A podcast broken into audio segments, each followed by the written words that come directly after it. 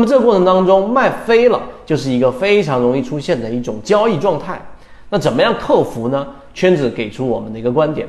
首先，第一个，在你去理解每一个概念的时候，你现在想清楚这个概念到底什么样的一个含义。卖飞了，在什么情况之下会出现？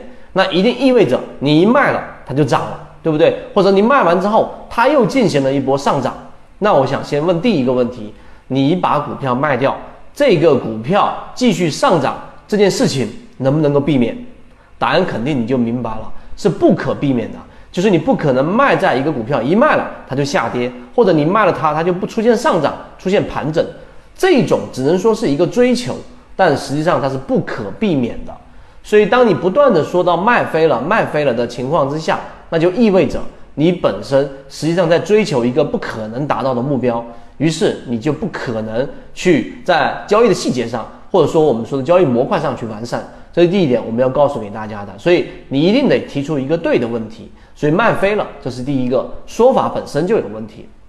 那好，第二个，我们怎么样避免啊？避免自己卖在一个我们所说的这样的一个呃自己不可接受、自己交易模式范围之外的这一种卖点呢？这个是我们可以追求的。你在交易过程当中如果没有边界的这样的一个意识，没有边界的这样的一种概念，那你在交易过程当中就非常容易，无论你说与不说，卖飞了。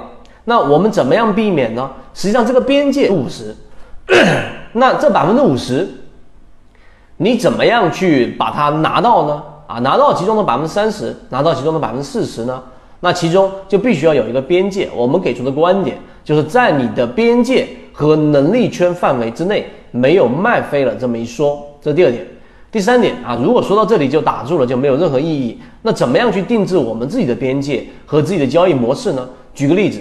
在我们圈子给大家讲的低息交易模型当中，我们一般情况之下是当一个标的出现了第一类型买点啊，第一类型买点之后，然后出现第二类型买点，那第二类型买点在缠论当中实际上本身也是次级别的一类买点，于是，在那个地方去做一个介入，那你如果说按照理论值持有到现在不动的话，那么实际上大概是有去到百分之五十左右的一个空间。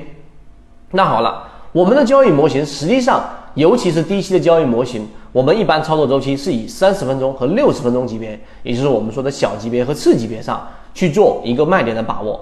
当小级别上出现我们所说的这一种背驰，出现我们所说的，例如说三十分钟顶分型啊，那出现背驰或者顶分型，尤其是这种小级别上出现，那么适当的去做一个减仓是没有问题的。所以有人说这样的操作是不是对的？按照我们的模式来说，这就是我们能力圈范围之内的一个利润，也就是我们的边界范围之内的利润。这里面就有大概将近百分之四十。圈子从二零一六年到现在都分享模型，一方面是自己记录自己的交易系统，另外一方面可以帮助大家建立完整的交易系统。系统进化模型可以一步关注泽西船长公众平台。